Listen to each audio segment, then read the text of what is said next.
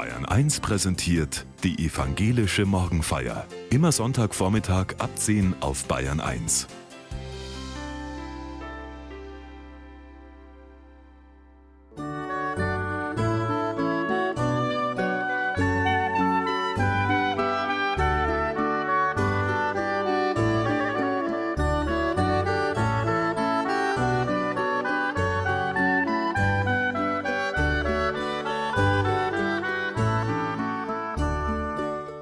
Das Wunder der Weihnacht. Jetzt im Advent hört man oft davon.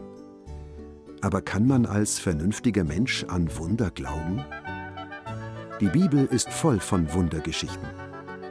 Pfarrer Alexander Brandl aus München hat sich lange daran gestört. Bis zu einem Tag. Seither kann er sich ein Leben ohne Wunder nicht mehr vorstellen. Das glaubst du doch nicht wirklich. Ich schaue meine Bekannte skeptisch an und nehme noch einen Schluck Punsch. Wir haben uns lange nicht gesehen. Vor einigen Jahren waren wir noch befreundet, auf einer Wellenlänge. Inzwischen habe ich das Gefühl, wir sind auf ganz verschiedenen Wellenlängen unterwegs. Jetzt begegnen wir uns wieder. Auf der Adventsparty eines gemeinsamen Freundes. Wir stehen im Türrahmen. Und das passt ganz gut. Denn ich habe den Eindruck, wir sind in verschiedenen Welten unterwegs. Und hier, an der Schwelle begegnen wir uns. Meine Bekannte lässt nicht locker. Sie ist überzeugt, ein Wunder ist geschehen. Besser gesagt, ihrer Mutter soll eines widerfahren sein. Sie spricht sehr schnell, erzählt etwas von einem Heiler, von Ritualen, und dass irgendwann die schwere Krankheit ihrer Mutter verschwunden war. Puff, ein Wunder. Ich höre mir das an, aber mein Blick verrät, ich kann das nicht ganz glauben. Als sie merkt, dass ihr Vortrag bei mir nicht ankommt, sagt sie nur Aha. Bist du nicht Christ? Glaubst du nicht an den Mann, der Kranke geheilt hat, übers Wasser ging und dann auch noch von den Toten auferstanden sein soll? Touché. Voll erwischt. Da ist was dran. Ich sehe mich selbst gern als vernünftigen Menschen, hab hohes Vertrauen in Wissenschaft und Medizin, Übernatürliches oder gar Übersinnliches sind mir fremd. Wenn ich dann von einem Wunderheiler höre, dann denke ich erstmal an Geldmacherei oder im schlimmsten Fall an einen Guru, der Menschen in psychische Abhängigkeit bringt.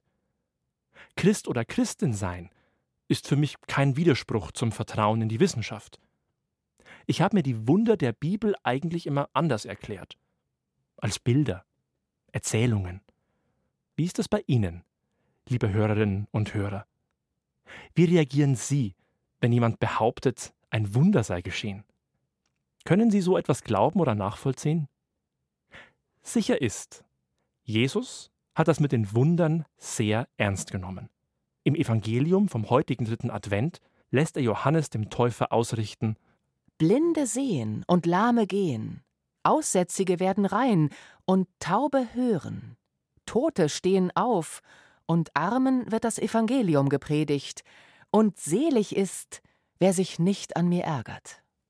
Schon wieder erwischt. Ich habe mich geärgert. Und zwar als Jugendlicher schon. Maßlos. Da saß ich in der Kirchenbank und dachte mir, das glaubt der Pfarrer da vorne doch selbst nicht, dass Jesus blinde Menschen sehend gemacht hat. Vielleicht waren die Menschen vor 2000 Jahren leichtgläubiger? Oder war es eine Art Trick, ein Zaubertrick. Wie auch immer. Wir moderne Menschen, wir sind weiter. An so etwas kann man im 21. Jahrhundert doch nicht mehr glauben, dachte ich als Jugendlicher. Mag sein, denke ich mir heute. Aber es steht nun mal da, in der Bibel. Und nicht nur einmal. Die Evangelien sind randvoll mit solchen Geschichten. Jesus heilt, treibt Dämonen aus, geht übers Wasser, holt tote Menschen ins Leben zurück. Wenn ich die Bibel nicht als Märchenbuch abtun will, und das will ich nicht, dann muss ich mich mit dem Thema auseinandersetzen. Also, Hand aufs Herz. Gibt es Wunder? Und wenn ja, wo sind sie?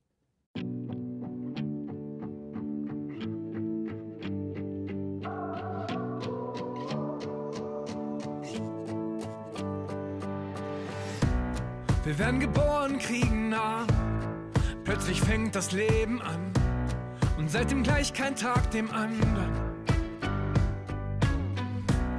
Das, was uns gestern riesengroß schien, kann man heute kaum noch sehen. Doch jedes Ende ist ein Anfang.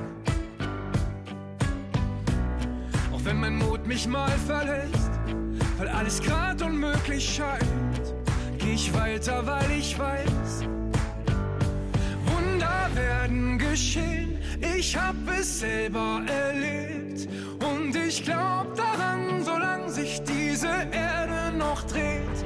Manchmal können wir sie sehen, nachdem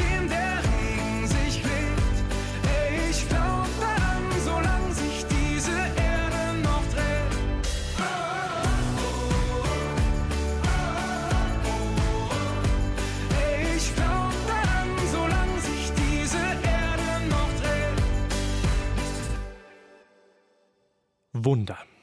Ein großes Wort. Im Englischen gibt es darum gleich mehrere dafür. Am bekanntesten sind Wonder und Miracle. Beim Miracle passiert etwas, das mit unseren Vorstellungen von Naturgesetzen nicht zusammenpasst. Etwas geschieht wie von Zauberhand. Etwas anderes steckt hinter dem Wort Wonder. Es meint ein Wunder, das mich zum Staunen bringt. Das Wunder der Natur zum Beispiel. Das Zusammenspiel von Tieren und Pflanzen in einem Ökosystem. Überhaupt das Leben. Die Weite des Weltalls. Das übersteigt meinen Verstand. Aber von Magie oder Hokuspokus würde ich deshalb nicht sprechen. Miracle oder Wonder? Oder vielleicht noch etwas ganz anderes? Wie kann ich heute die Wunder der Bibel verstehen? Ich bin nicht der Erste, der sich solche Fragen stellt. Seit dem 18. Jahrhundert bringen Menschen ihre Zweifel über Wunder immer wieder zum Ausdruck. Schon vor 250 Jahren hat zum Beispiel ein deutscher Theologe die Idee aufgebracht, Jesus ist nicht auf wundersame Weise übers Wasser gegangen. Da waren Bauhölzer, die sind angespült worden und Jesus spazierte von Balken zu Balken. Ein anderer Gelehrter vermutete eine Art Massenpsychose. Die Anhängerinnen und Anhänger Jesu seien überzeugt gewesen, dass in ihm der Messias, der Gesalbte, auf die Erde gekommen war, von dem sie in ihren heiligen Schriften gelesen hatten. So sehr wollten sie, dass das wahr ist, dass sie diesem Jesus auch besondere Kräfte zutrauten, denn zu einem ordentlichen Messias gehörten ordentliche Wunder. Also alles nur Einbildung? Neuere Ansätze stammen aus einer Richtung, die man sozialgeschichtliche Forschung nennt.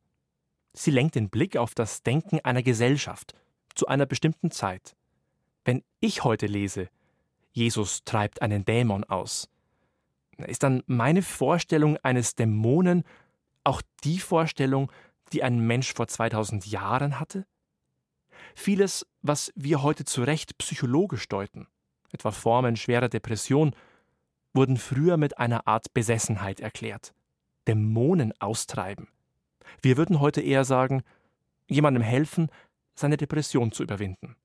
Vielleicht war das eine der besonderen Gaben dieses Jesus von Nazareth? Ich traue es ihm zu. Und aus eigener Erfahrung, aus meinem Freundeskreis weiß ich, ja, eine Depression hinter sich zu lassen, kann sich wie ein echtes Wunder anfühlen. Ein Freund, der viele Jahre mit seinen Depressionen zu kämpfen hatte, der erzählt mir von seiner Einsamkeit. Die Menschen hätten sich von ihm abgewandt. Freundschaften seien eingeschlafen. Ein schleichender Prozess. Meld dich, ich bin für dich da. Solche Sätze hörte er immer wieder. Und doch war keiner da. Die Menschen hätten ihn gemieden, vielleicht gar nicht bewusst. Mit Depressiven umgibt man sich nicht gern, sagt er, als könnte die Krankheit abfärben. Ich stelle mir Jesus vor. Wie er hingeht, wenn alle sich abwenden. Wie er hinschaut, wenn andere wegschauen. Das ist Zuwendung. Ich kann auch sagen, das Wunder der Zuwendung. Mein Freund sagt, Zuwendung war auch für ihn das Entscheidende. Ein Mensch, der plötzlich in sein Leben getreten ist. Der kam und blieb und mit ihm ging. Was normal ist und was nicht normal ist, das bestimmen Gesellschaften. Zur Zeit Jesu wurden Menschen beispielsweise schon blind genannt, wenn sie eine leichtere Sehbeeinträchtigung hatten. Genug, um aus dem Kreis der scheinbar Normalen ausgegrenzt zu werden. Das konnte dazu führen, dass jemand auf der Straße landete und keine Arbeit fand. Was heißt es zu so einer Zeit, einen Blinden sehend zu machen? Heutzutage gibt es technische Unterstützungssysteme, immerhin. Aber noch wichtiger wäre es, als Gesellschaft blinden Menschen völlige Teilhabe zu ermöglichen. Wenn es irgendwann mal so weit käme, was zu hoffen ist. Es wäre für Betroffene sicher auch ein Wunder. Für Jesus war das entscheidend. Es ging nicht um eindrucksvolle Zaubertricks. Es ging um Teilhabe, um volles, uneingeschränktes Leben. Er will, dass ich zur Entfaltung bringe, was Gott in mich gelegt hat. Eines meiner liebsten Adventslieder ist Es kommt ein Schiff geladen. Und das erzählt davon. Ein Schiff schippert über die Weltmeere, beladen mit wertvollen Schätzen. Und es kommt irgendwann auch wirklich an. Und die Schätze kommen zum Vorschein. Und ich glaube, auch in mir, in jedem Menschen sind solche Schätze. Scheinbar unmöglich, unvorstellbar, undenkbar. Und doch sind sie da. Diese möglichen Schätze, die wirklich werden wollen, in mir, in meinem Leben. Ich will die Möglichkeiten und Schätze entdecken, die Gott in mich gelegt hat, die ankommen, sich entfalten wollen. Ich will das Mögliche in mir entdecken und das scheinbar Unmögliche und es zur Welt bringen.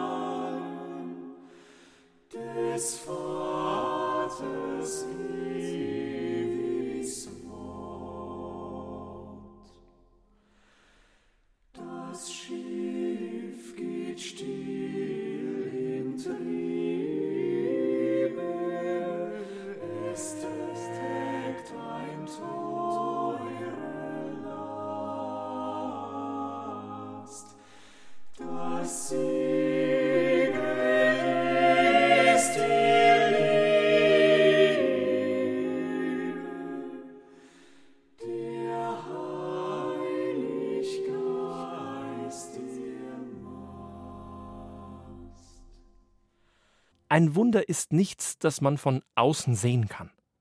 Das eigentliche Wunder geschieht in mir.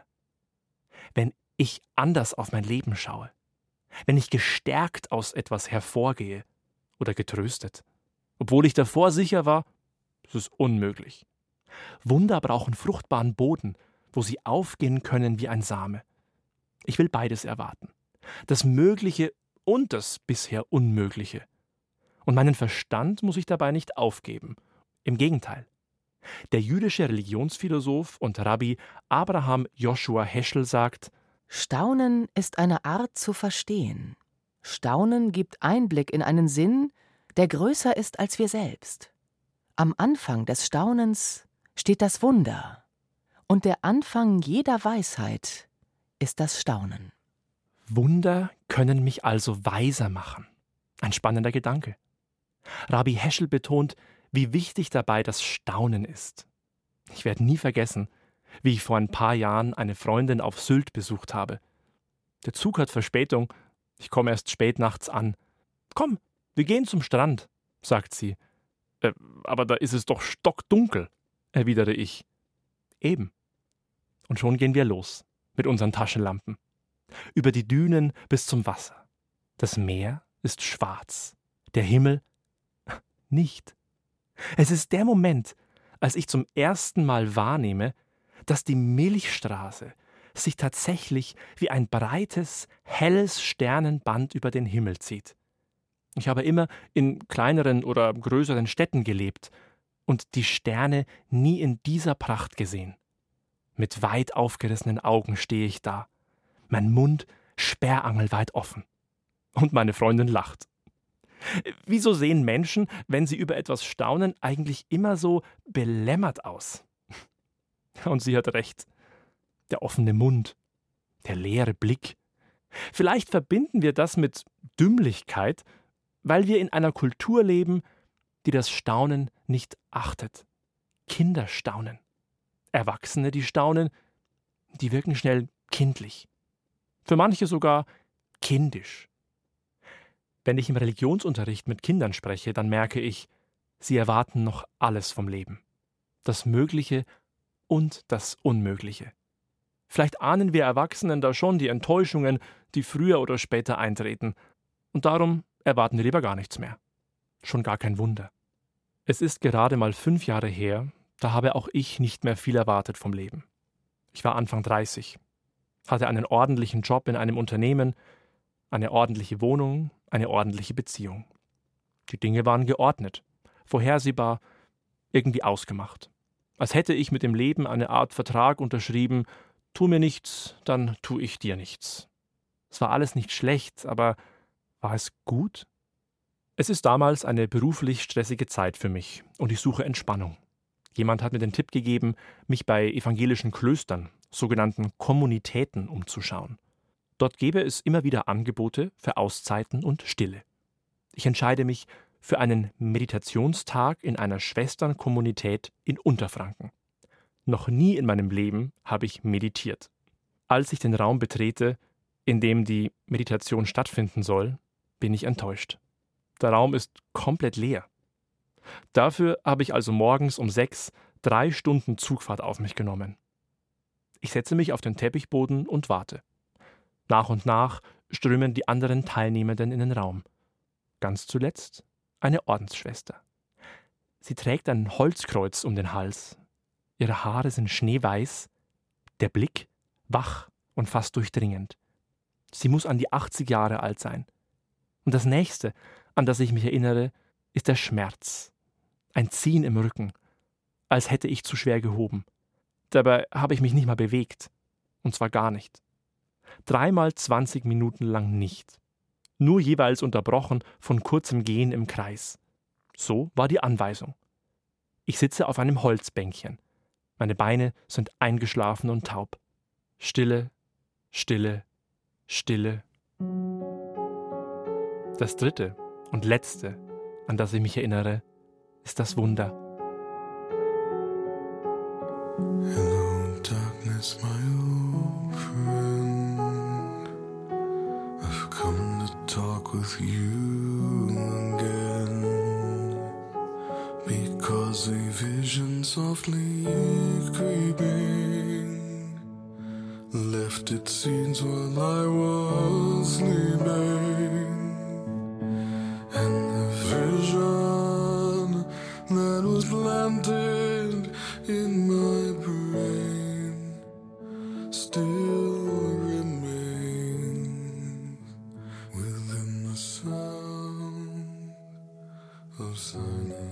Es kam in mein Leben, obwohl ich es nicht erwartet hatte und auch nicht erhofft. Vielleicht war es schon immer da, aber ich hatte es nicht gesehen. Warum? Im Nachhinein weiß ich, weil ich erst in der Meditation, die die Schwester so liebevoll streng angeleitet hatte, empfänglich wurde. Ich versuche mal in Worte zu fassen, was ich damit meine. Wenn ich so durch den Tag gehe, wäge ich andauernd ab. Führe ich noch dieses Telefonat oder hole ich mir erst noch einen Kaffee? Gehe ich in der Mittagspause einkaufen oder am Abend? Erst noch die E-Mail fertig oder schon mal die Excel-Tabelle aufrufen? Ich wäge ab, was möglich ist. Ich vergleiche die Möglichkeiten. Was ich in mein Abwägen aber nicht mit einbeziehe, das Unmögliche. Besser gesagt, das, wovon ich glaube, dass es unmöglich ist. Denn unmöglich erschien mir bis zu meiner Meditation eines evangelischer Pfarrer zu werden. Unmöglich, abwegig, ausgeschlossen. Ich arbeitete im Bereich Unternehmenskommunikation. Nach einer Stunde mühsamen und drögen Stillsitzens schlich es langsam in meinen Kopf und mein Herz und breitete sich aus das Wunder. So nenne ich es inzwischen. Es kam nicht mit einem Paukenschlag. Es kroch in mich hinein, in meinen Geist, mein Bewusstsein, bis es plötzlich klar vor mir stand, als neue Idee, die so tat, als wäre sie schon immer da gewesen. Ich will Pfarrer werden. Dieses Wunder klingt für andere vielleicht nicht wie eines, aber für mich ist es das. Wenn das bisher Unmögliche plötzlich möglich erscheint, wenn die Überzeugungen davon, wie die Welt ist und zu sein hat, durchbrochen werden, ist es nicht genau das, was wir Wunder nennen? Der Schlüssel dazu heißt für mich offen werden, empfänglich. Ich habe für mich herausgefunden, dass mir Meditation und Gebet dabei helfen. Ein anderes Wunder in meinem Leben ist mein Lebenspartner. Ich habe ihn auf der Tanzfläche kennengelernt. Wummernde Bässe, bunte, flirrende Lichter, Partystimmung. Für eine Weile habe ich alles vergessen, damals. Auch mich selbst, meine Selbstzweifel, meinen Termin am nächsten Tag. Ich war ganz in der Gegenwart, ganz da und offen für etwas Neues. Oder eben jemand Neues. Aber Achtung, Wunder sind nichts für Traumtänzer und Naive. Wunder sind etwas für Realisten und Realistinnen. Denn wer mit Wundern rechnet, der gibt sich nicht zufrieden mit der Realität, wie sie ist. Wer sie erwartet, der ahnt, wie die Welt noch sein kann. Und ändert sie vielleicht. Ich habe mir das bei der Ukraine gedacht. Kaum jemand erwartete beim Überfall Russlands auf das Nachbarland, dass dieses sich auch nur eine Woche wird verteidigen können. Ich auch nicht. Es muss der Glaube an ein Wunder gewesen sein. Der Wille und Widerstandskraft bei den Menschen in der Ukraine hat er stehen lassen.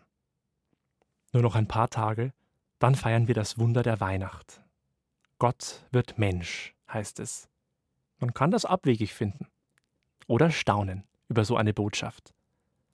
An Heiligabend werde ich selbst einen Gottesdienst halten, und mein Partner wird mit mir und der Gemeinde feiern. Wir werden das Weihnachtsevangelium hören, singen und beten. Und vielleicht ertappe ich mich dabei, wie mein Mund offen steht, wenn ich die Geschichte von der Geburt in der Krippe höre und von den Engeln bei den Hirten. Staunend, wie damals, auf Sylt, unter dem Sternenzelt. All meine persönlichen Wunder in einem Kirchenraum. Für mich ist das schon jetzt das schönste Weihnachtsgeschenk. Was ich Ihnen und mir wünsche, dass wir empfänglich bleiben für die Wunder, die Gott in uns gelegt hat, dass wir alles erwarten, das Mögliche und das Unmögliche.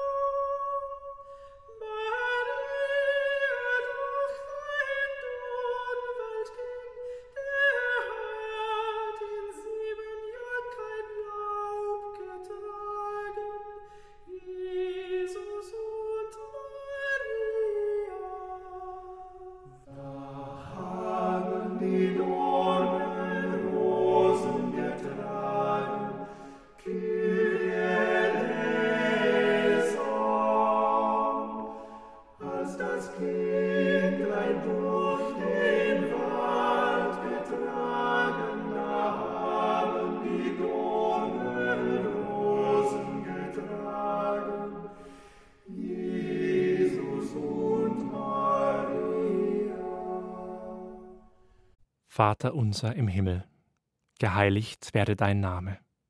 Dein Reich komme, dein Wille geschehe, wie im Himmel, so auf Erden. Unser tägliches Brot gib uns heute und vergib uns unsere Schuld, wie auch wir vergeben unseren Schuldigern. Und führe uns nicht in Versuchung, sondern erlöse uns von dem Bösen. Denn dein ist das Reich und die Kraft und die Herrlichkeit in Ewigkeit. Amen. Gott segne dich und behüte dich.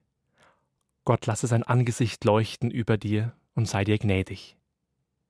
Gott erhebe sein Angesicht auf dich und gebe dir Frieden.